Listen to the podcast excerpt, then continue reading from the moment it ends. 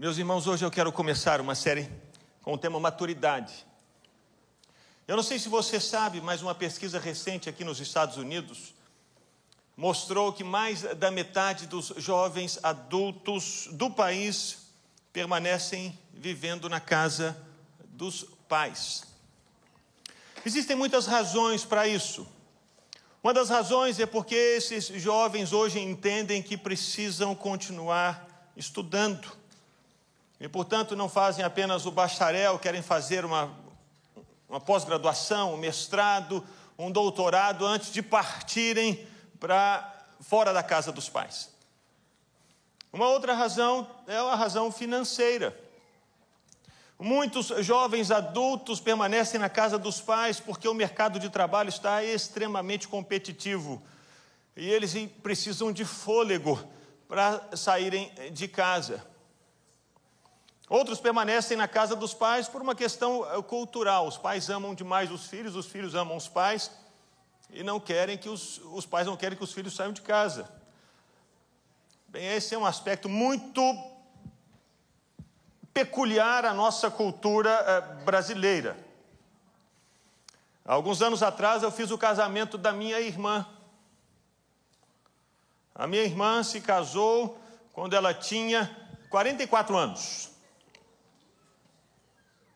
Eu tive o privilégio de fazer o casamento dela, e apesar dela trabalhar fora, ter o sustento dela, os meus pais disseram: daqui de casa só sai depois de casada.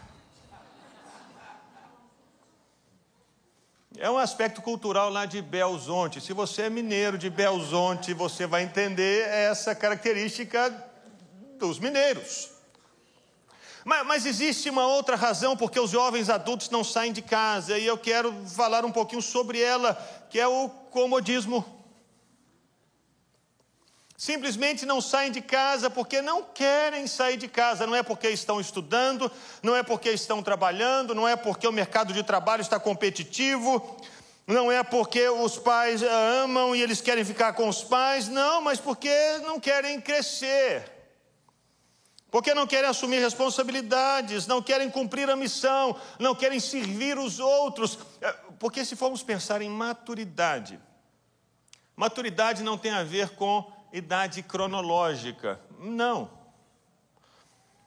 Existem algumas comunidades na África em que um, um, jovem de 17 anos é considerado mais maduro do que um homem de 48 por causa das atitudes desse jovem para com a comunidade, por causa da disposição que esse jovem tem de servir a comunidade, enfrentar riscos por amor à comunidade onde ele vive, e aquele sujeito que tem 48 anos pensa simplesmente no próprio umbigo.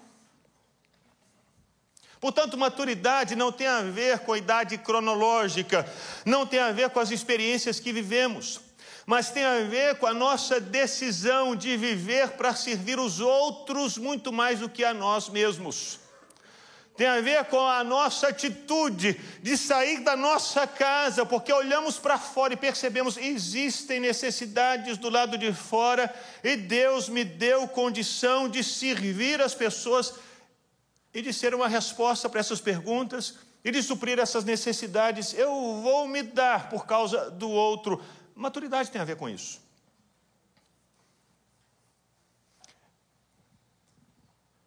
Amadurecer significa não mais buscar viver para mim mesmo, mas viver para os outros, por causa dos outros. E a história de Jacó, eu quero caminhar em cima da história de Jacó, ela nos mostra esse crescimento em maturidade na vida dele.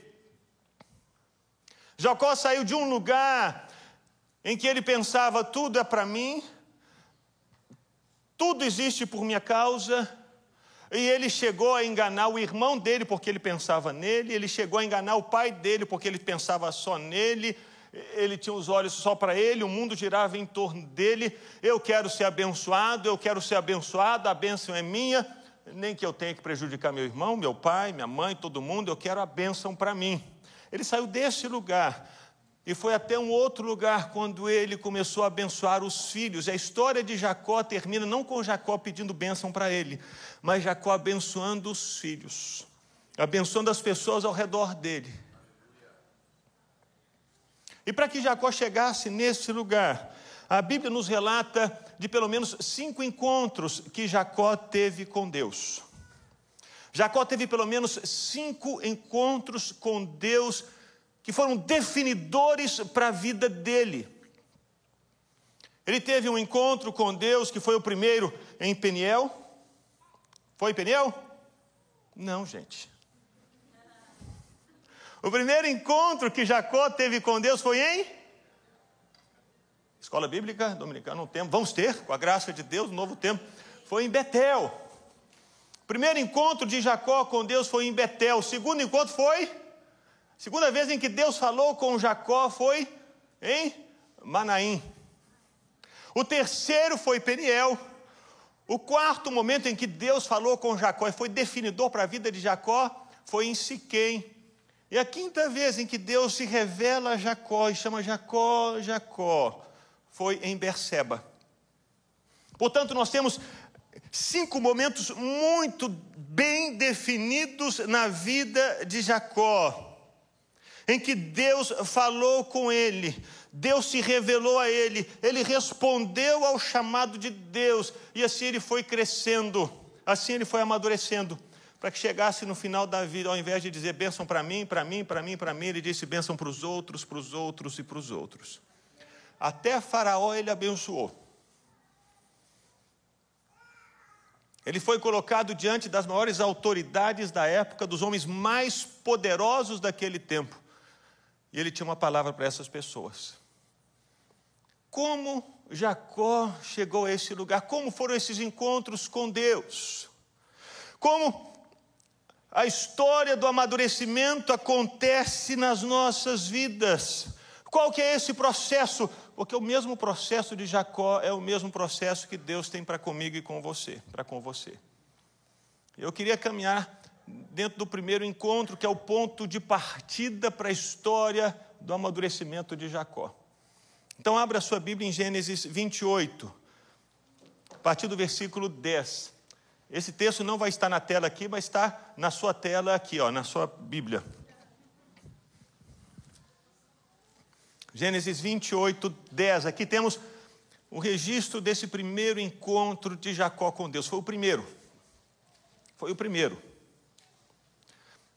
Nessa altura da vida, Jacó tinha mais do que 40 anos de idade. E ele ainda não havia tido uma experiência ele sozinho com Deus. Talvez você esteja aqui com 30 anos e nunca teve uma experiência com Deus. 20 anos e nunca teve um encontro com Deus. 40 anos e ainda não teve esse momento com Deus. Jacó estava aqui com mais de 40 anos e pela primeira vez ele ouve Deus. Diz o texto: Jacó partiu de Berseba e seguiu para Arã. Quando chegou a certo lugar, ali passou a noite, porque o sol já se havia posto. Pegou uma das pedras do lugar, fez dela o seu travesseiro e se deitou ali mesmo para dormir. E ele sonhou. Eis que estava posta na terra uma escada cujo topo atingia o céu, e os anjos de Deus subiam e desciam por ela. E eis que o Senhor estava perto dele, e o Senhor lhe disse: Eu sou o Senhor, Deus de Abraão, seu pai, e Deus de Isaque. A terra em que agora você está deitado, eu a darei a você e a sua descendência. A sua descendência será como o pó da terra. Você se estenderá para o oeste, para o leste, para o norte para o sul. Em você e na sua descendência serão benditas todas as famílias da terra Eis que eu estou com você e o guardarei por onde quer que você for. Só uma pausa. Até aqui, essas palavras que Deus trouxe para Jacó foram as mesmas palavras que Deus havia trazido para Abraão e para Isaac. Se você ler as histórias de Abraão e Isaac, você vai perceber que Deus trouxe para Abraão e para Isaac essas mesmas palavras de uma descendência numerosa e de posse daquela terra onde eles estavam. Portanto, Deus se revela a Jacó, mostrando para Jacó que ele é um Deus geracional. Da mesma maneira como eu abençoei o seu avô, abençoei o seu pai, eu vou abençoar você. Aquilo que eu falei com seu avô e com seu pai sobre a família deles não está perdido, não caiu por terra, não desapareceu. Eu vou cumprir todas as palavras que eu disse para o seu avô, para o seu pai, eu vou fazê-la cumprir também na sua vida e na vida dos seus descendentes. Deus não se esqueceu. Deus repete a mesma palavra, e isso é interessante, meus irmãos, porque muitas vezes nós nos esquecemos daquilo que Deus falou conosco prometeu a nós, mas Deus não se esquece, e vez após vez Deus nos faz lembrados das palavras que Ele trouxe lá atrás, para que nós não nos esqueçamos também. Deus talvez, talvez tenha falado com você uma vez, duas vezes, três vezes, promessas maravilhosas. E hoje você está aqui pensando, Deus, e aquela eh, palavra, ou, ou, ou nem esteja pensando mais no que Deus falou com você há tantos anos atrás. Mas nessa noite Deus começa a lembrar você daquilo que Ele prometeu, daquilo que Ele falou, fazendo com que você entenda e saiba que Ele não se esqueceu. É importante que você se lembre também. Portanto, Deus traz a Jacó essa palavra mas ele acrescenta algo que ele não havia falado nem para Abraão nem para Isaac. Em você e na sua descendência serão benditas todas as famílias da terra. Versículo 15: Eis que eu estou com você e o guardarei por onde quer que você for. Farei com que você volte para essa terra, porque não o abandonarei até que eu cumpra aquilo que lhe prometi. Esse voltar à terra tem a ver com o movimento de Jacó de sair da terra. Então Deus promete: Jacó, você vai, mas eu vou trazer você de volta para essa terra que eu já dei ao seu avô, ao seu pai, ela vai ser sua. E vou cuidar de você durante todos os dias, até que eu cumpra todas as palavras que eu dei para você. Quando Jacó despertou do sono, ele disse: Na verdade, o Senhor está nesse lugar. Eu não sabia. E temendo, disse: Quão temível é esse lugar! É a casa de Deus, é a porta dos céus. Esse é o primeiro encontro que Jacó teve com Deus. Mas Jacó só teve esse primeiro encontro com Deus por causa dessa primeira experiência que ele teve, que é de rompimento, de quebra. Não existe possibilidade de amadurecimento se não há rompimento, se não há quebra, se não há mudança na nossa vida, não há crescimento. Se o pintinho ficasse dentro do ovo por toda a história, ele nunca cresceria. Ele tem que quebrar a casca e sair da casca. Se o bebê não sair da barriga da mãe, o médico tira. Porque vai fazer mal para o bebê, vai fazer mal para a mãe, vai fazer mal para todo mundo. Precisa haver um rompimento, precisa haver uma saída, precisa haver uma quebra. E Jacó só teve esse encontro com Deus, só viveu essa experiência com Deus, porque ele precisou sair daquele lugar onde ele era o centro das atenções, onde ele imaginava é tudo meu, tem tudo a ver comigo, tem tudo a ver com a minha história, tem tudo a ver com a minha bênção, tem tudo a ver com as promessas de Deus para mim. Eu sou o centro do mundo.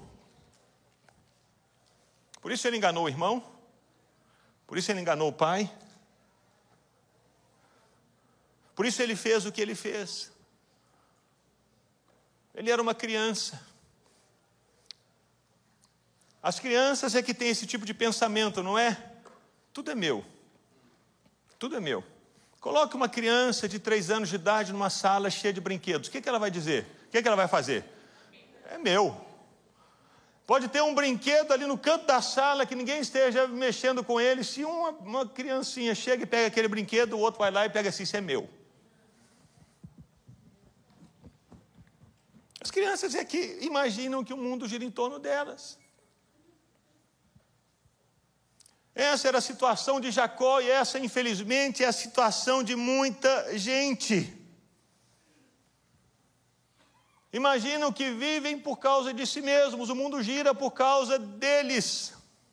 E Deus, imaginam, existe por minha causa.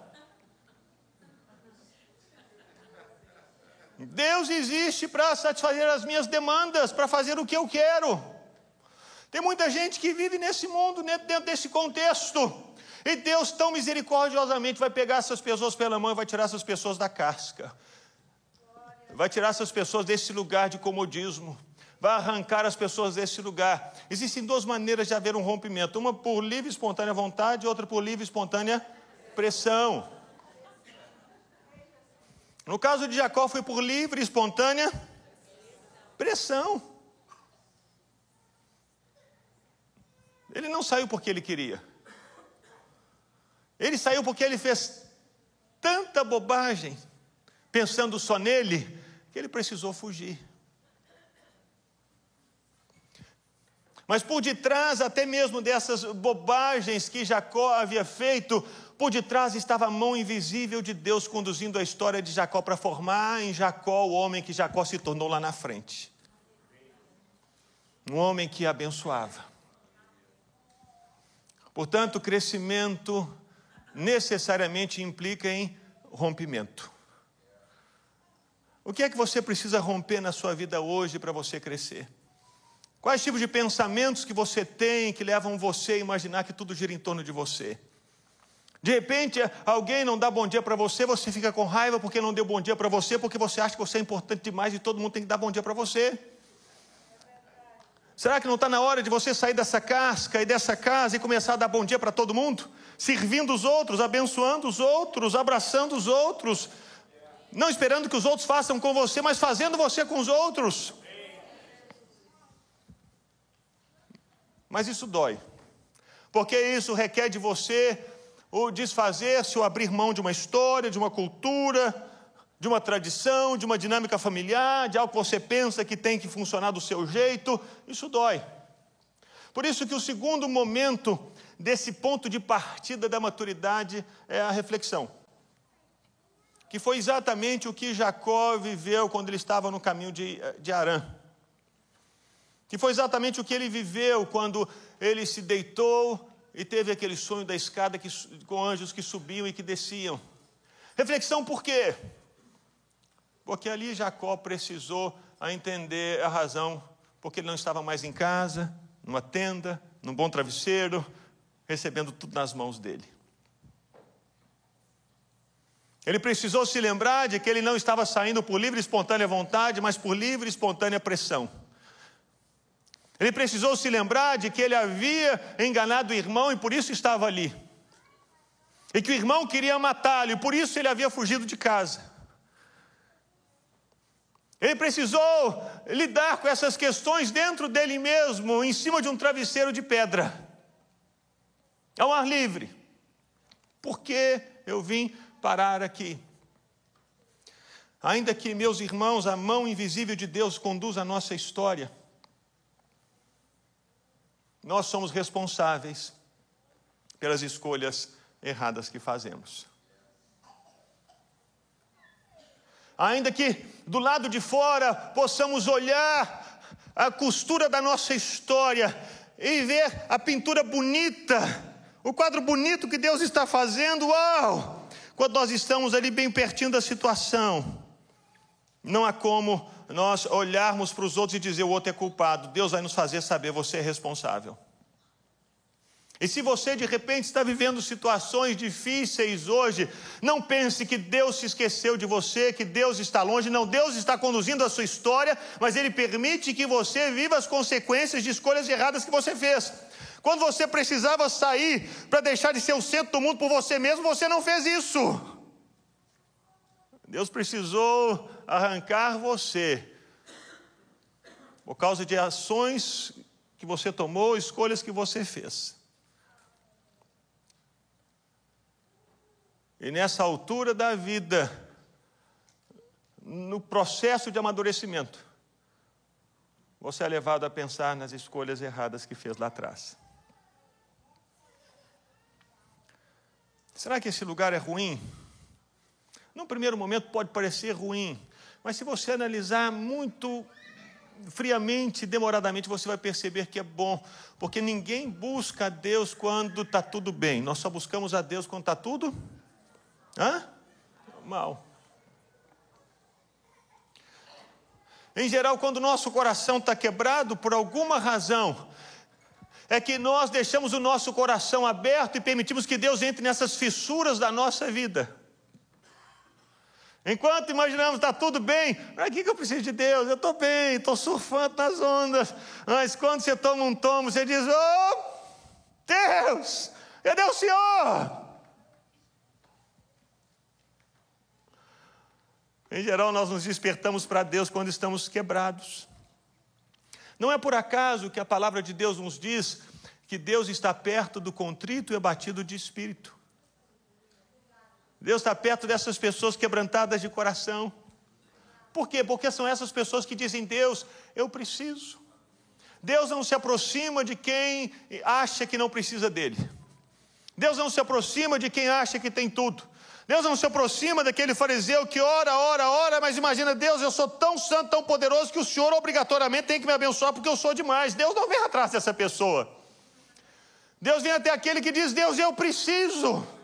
Deus olha a minha situação, onde eu vim parar, o que, que aconteceu? Não é verdade, meus irmãos, que nós oramos muito mais quando estávamos vivendo maiores lutas, não é? É ou não é? Quando o irmão está na batalha, você vê o irmão jejuando e orando e lendo a Bíblia. Meu Deus, meu Deus, eu vou no monte. Aqui não tem monte, né? mas você vai, na, vai você ora, você arruma.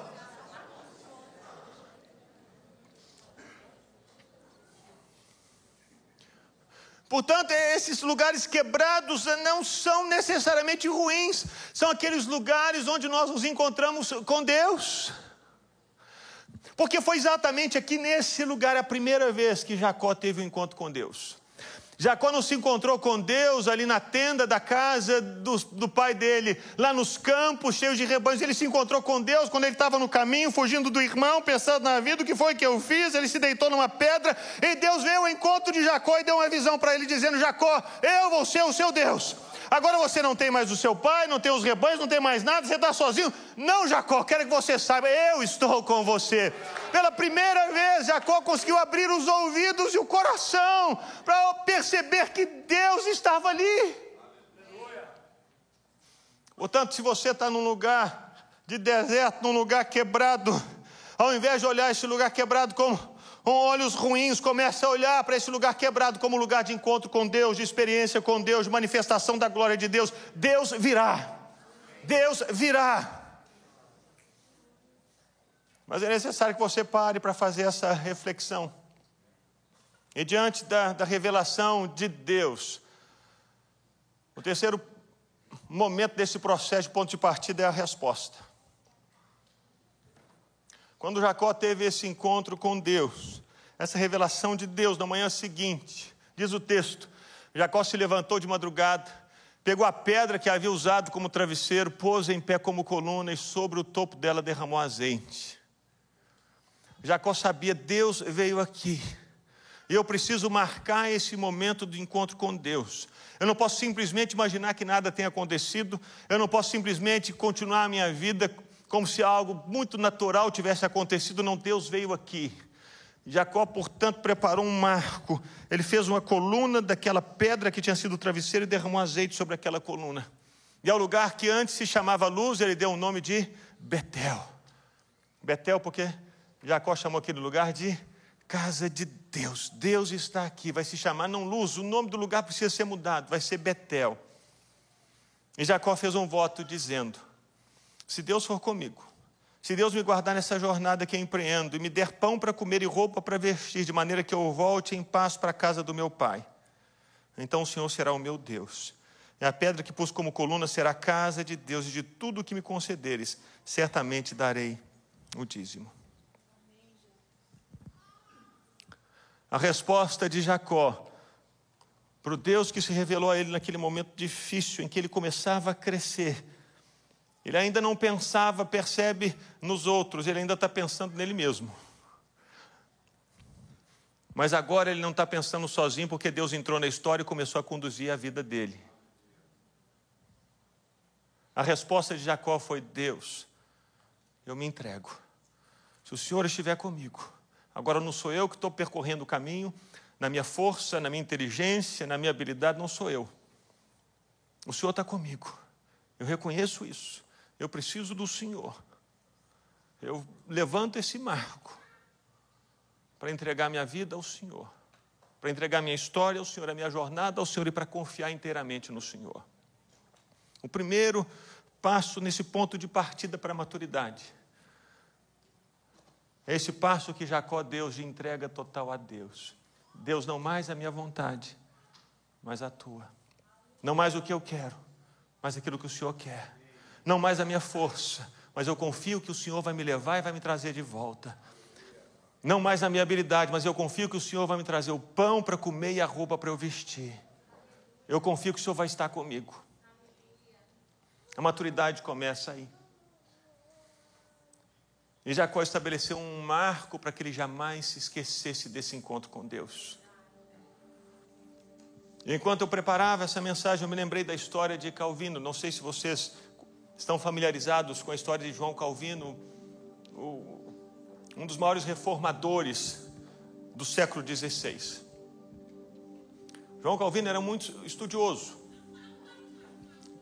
E lá em Paris ele escreveu um livro chamado As Institutas da Religião Cristã, em que ele eh, fala um, um pouco sobre a, a, doutrina, quem que é Deus, o que, que Deus fez, como Deus criou o mundo, como Jesus salvou as pessoas, um livro de teologia sistemática que chamamos hoje. Esse livro foi publicado em diversos lugares, e Calvino então decidiu escrever mais. Pensava nele, pensava nos estudos dele, pensava na história dele, pensava nos livros que ele tinha que ler, nos livros que ele tinha que escrever. Então ele viajou de, de Paris em direção a uma outra cidade chamada Estrasburgo. E no meio do caminho, ele parou em Genebra para pernoitar, para dormir. E lá em Genebra tinha um, um crente chamado Guilherme, Guilherme Farel, que estava pregando o evangelho em Genebra e a cidade de Genebra estava uma bagunça. Uma bagunça, um caos total, caos total, caos total. E ele ouviu falar que o autor das institutas estava lá em Genebra, ele foi até Calvino. E começou com Calvino, Calvino, fica aqui, me ajuda com a igreja. Fica aqui, me ajuda com as pessoas. Fica aqui, me ajuda a colocar ordem na cidade. Calvino, eu li o seu livro, o seu livro é maravilhoso. Você tem tanta capacidade, fica aqui. Calvino disse: Não, não. Eu tenho que escrever meu livro. Eu estou indo para Estrasburgo, eu estou de de férias, vou ficar lá. Farel disse: Calvino, a necessidade aqui para de pensar em você, pensa nas pessoas dessa cidade. Não, eu estou indo para Estrasburgo, sinto muito. Então, Calvino, deixa que eu pelo menos ore por você. E Calvino disse: tudo bem, oração a gente recebe, não é? Ora por mim. E aí o Guilherme foi orar por Calvino.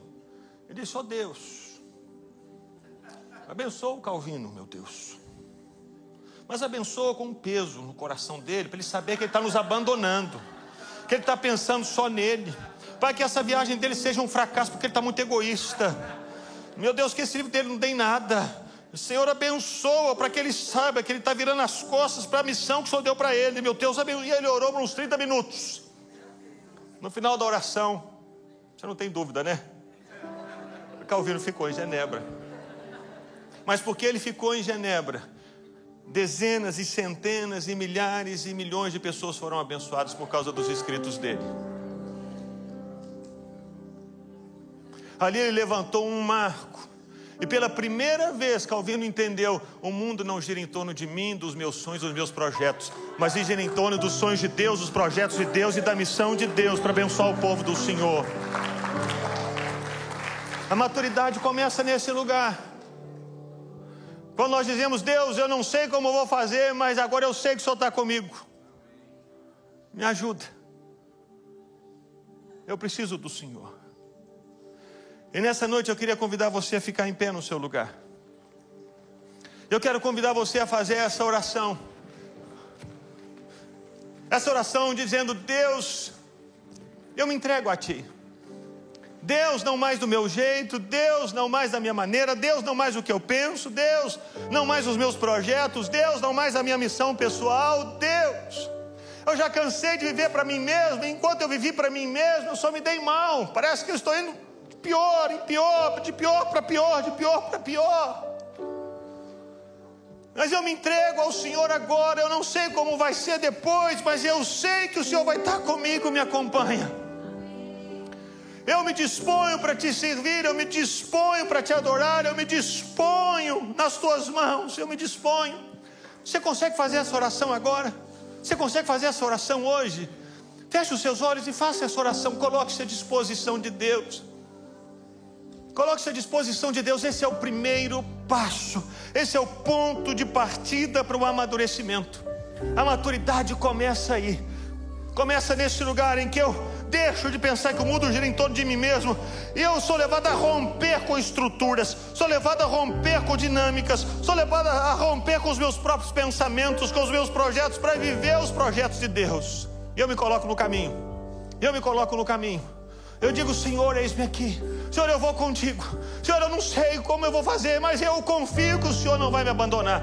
Eu confio que o Senhor vai me dar o pão para comer, roupa para vestir, saúde para trabalhar, inteligência para conversar com as pessoas. O Senhor vai estar comigo. O Senhor vai estar comigo. O Senhor vai estar comigo. Em nome de Jesus, entregue-se, entregue-se agora, entregue-se agora. Eu sou teu, Senhor, eu sou teu, eu sou teu, eu sou teu. Tudo é teu, tudo é teu.